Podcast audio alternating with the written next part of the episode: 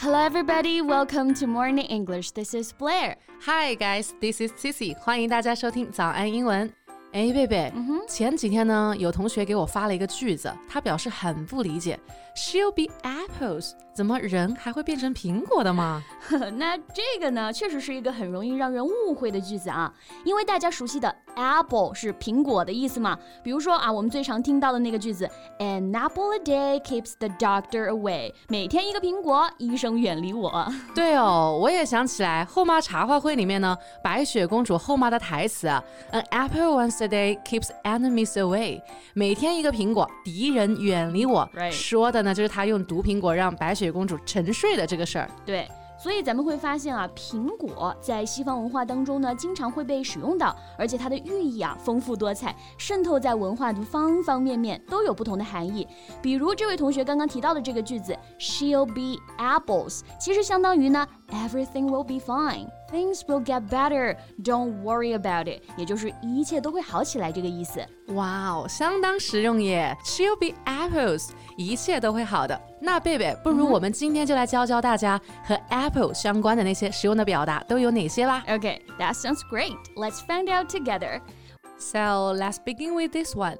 The apple of one's eye Means to be very loved by someone，意思是指呢某人的掌上明珠、心爱之物。对，很多同学看到的时候呢，容易误以为是某人眼中的苹果。那其实这个句子啊是源于圣经当中的典故，Keep me as the apple of the eye，求你保护我，如同保护眼睛里的瞳孔。那这里的 apple 意思是瞳孔，也就是指眼睛里面最珍贵、最敏感的那个部分。So every daughter is the apple of their father's eye。每个女儿呢，都是他们爸爸的掌上明珠。对，也就是我们说的心肝宝贝儿这个意思啊。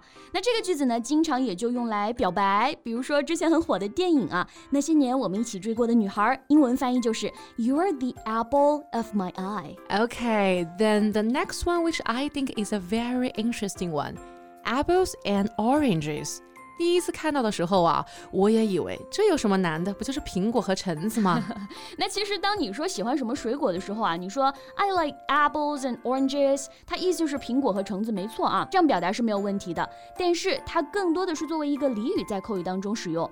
Apples and oranges means to compare things that are very different，表示两种风马牛不相及的事物有着天壤之别。Yes, for example, she and her sister are apples and oranges. oranges，意思呢就是说他和他的妹妹啊完全不同。Right.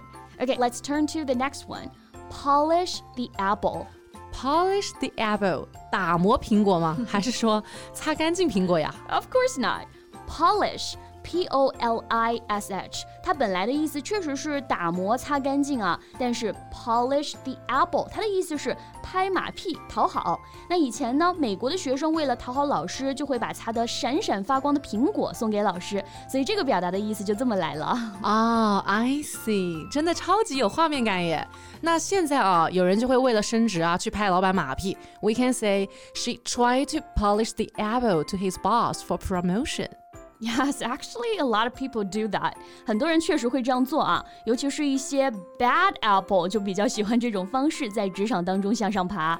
Bad apple I know this one，这个就指坏人，对吧？Yeah, a bad apple means a person whose own words and actions negatively impacts an entire group of people，指的就是那种坏家伙，品德很坏的那种人，在团队当中呢，就是害群之马了。那对于 bad apple，我只能说别来沾边。Yeah, everybody should keep this in mind. Do not be a bad apple. 是的，不要做一个坏家伙。 And do not be a wise apple either. Yes, a wise apple. 大家不要以为是明智的苹果啊，wise 确实是表示明智的、聪明的这个意思，但是 Wise apple means a smug, sarcastic person who constantly tries to upstage others，指的是那种自命不凡、傲慢、爱挖苦别人的人，也不是什么好家伙啊。Yes, no one likes wise apples，没有人会喜欢傲慢的人吧？Yeah, I think so。那接下来呢，咱们要说的这个也是一看到就会让很多人误会的表达啊，the big apple，一听到可能会以为我在说大苹果，是不是？那这里的 big 和 apple 两个单词呢都要。 较大些，所以 The Big Apple 其实指的是一个城市啊，就是我们熟悉的纽约。Oh, so why the Big Apple means New York? Well, there's many sayings. 关于 The Big Apple means New York 有很多的说法和故事啊。首先，产苹果说，产业说。歌词说 赚钱说，到底哪一个更真实确切呢？这个就不得而知了。这里我们就稍微介绍一下这个赚钱说吧啊。上个世纪的时候呢，美国一群爵士乐师会经常各地去巡回演出赚钱，他们把要去的城镇都称之为 The Apple on the Tree，这样就表示去挣钱，也就是去摘苹果了。而纽约呢是当时演出赚钱最多的城市，所以就把纽约称为 The Big Apple。Wow, you know I've always wanted to go to the Big Apple and see what it's like。我其实一直都想去纽约看看的耶，去走在国际大都市看看这个世界。Yeah, I guess that's not a good idea for now. It's not that safe to go to the Big Apple at this circumstance. 在这种疫情环境下，先还是不要去了啊，在网上看看图片吧。All right, you've got a point there. 那最后呢，我们再来看一个稍微难一点点的表达啊，upset one's apple cart。 Upset one's apple cart，让别人的苹果车伤心。哎，你又把别人的理解说出来了啊！那我们具体来看一下。首先，upset 是心烦、颠覆、扰乱这个意思。cart 意思是马车或者说手推车。Upset the apple cart，直译的理解是让别人的苹果车伤心了、颠覆了。引申一下，也就是给人制造了麻烦，打破了别人的计划这个意思。Wow, cool！那我想说呢，我不想给任何人带去麻烦，是不是就可以说 I don't want to upset anyone's apple cart？Right，这样是可以的啊。OK，那我们今天就学了这么多跟 apple 相关的英文表达，你印象最深刻的是哪一个呢？欢迎在评论区给我们留言哦。Yes, so that's what we have for today. So thank you so much for listening. This is Blair. This is Sissy. See you next time. Bye. Bye. This podcast is from Morning English. 学口语就来早安英文。